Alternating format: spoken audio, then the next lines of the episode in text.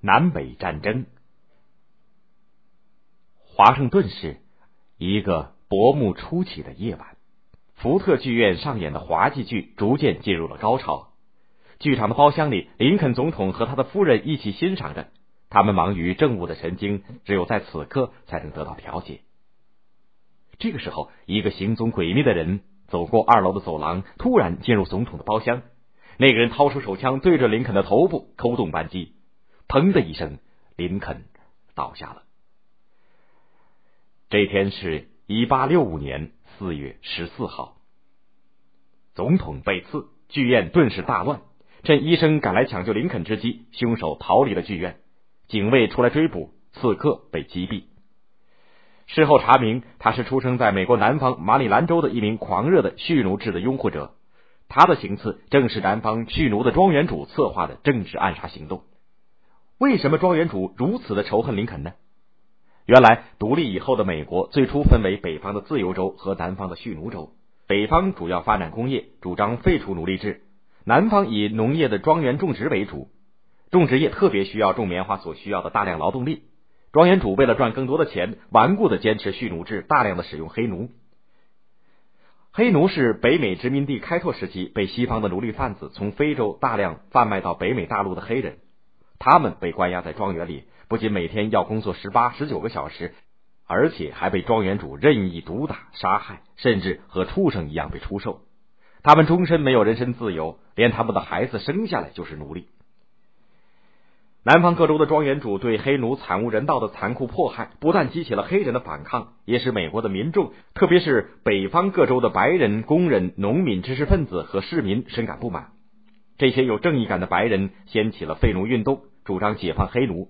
在报刊、书籍以及通过演讲，废奴人士抨击废奴制的残忍和不文明。他们还帮助一些黑奴逃到了主张解放黑奴的北方自由州去。林肯就是主张废奴的一位政治家。一八六一年，林肯作为反对蓄奴制的共和党的候选人竞选成功，当上了美国总统。南方庄园主深感害怕，南方十一个州居然联合起来，宣布脱离美国联邦，成立所谓南部同盟政府，也抬出了一位总统，顽固的坚持蓄奴制。一八六一年四月。南部同盟的军队炮击联邦军队驻守的萨姆特要塞，掀起了分裂美国的南北战争。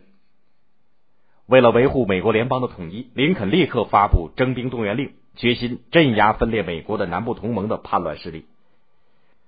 尽管北方军队得到了人民的广泛拥护，但是组建仓促，而南方军因为庄园主蓄谋已久，准备充分。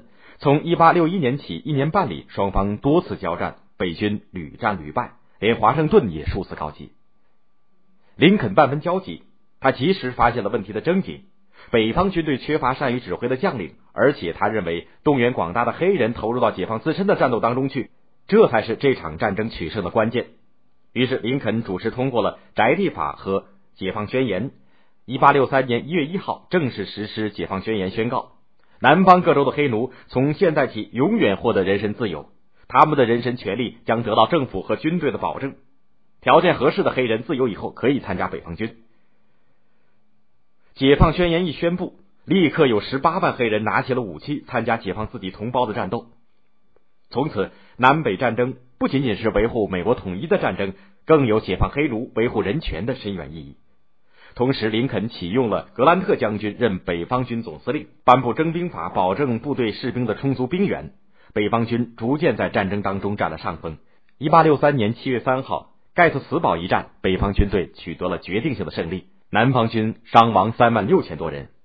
第二天，维克斯堡也传来捷报，被围的近三万南方军士兵投降，从此南方军走上了被动挨打的下坡路。南方反动的庄园主仍然在垂死挣扎，他们派出间谍筹划政治暗杀，孤注一掷，妄图挽回南方军队全面失败的危局。林肯被刺的事件就是这样发生的。因为伤及要害，林肯抢救无效，次日凌晨就逝世了。他的助手面对林肯的遗体，无限的悲伤。他们清楚的记得，二十几个小时之前，林肯还在忙于政务。早晨七时，林肯就出现在白宫总统办公室，他安排助手提醒国务卿希沃德十一时要召开内阁会议。用完早餐，内阁会议开会，林肯特别邀请格兰特将军出席。因为五天以前，也就是一八六五年的四月九号，北方军的主要对手南方军总司令罗伯特里在阿波马托克率领两万八千士兵投降，胜利的日子已经就在眼前。林肯再三表示不要报复，不要迫害南方军的将领士兵，血已经流的太多了。即使是那些顽固的分裂者，也让他们逃到外国吧，打开门，搬掉栅栏，吓得他们逃走就是了。林肯边说边做出了放羊出栏的动作。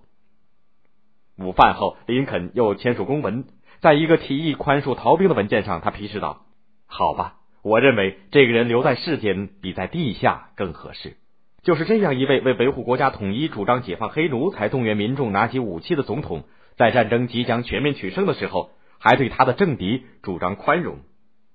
凶恶的杀手却残害了他。当然，罪恶的阴谋并不能阻挡历史的车轮。四十天以后，最后一支南方军队缴枪投降，南北战争以北方军全面胜利而结束，惨无人道的黑奴制宣告灭亡。美国历史上最为重要的宣言《独立宣言》当中宣称，在上帝面前人人生而平等的权利，当时黑人还被排除在外，无权享受。林肯却通过努力，终于以法律的形式，把这项合法的权利还给了美国的黑人民众。诗人惠特曼在《哦，船长，我的船长》一诗中，把美国比喻为船，船长就是为率领美国争取统一、加快民主进程而牺牲的林肯总统。哦，船长，我的船长，苦难的航程已经完成，历经惊涛骇浪，才赢得了今天的歌声。他已经浑身冰凉，停止了呼吸。如此悲壮的诗句，让美国乃至世界人民都无法忘却林肯的功绩。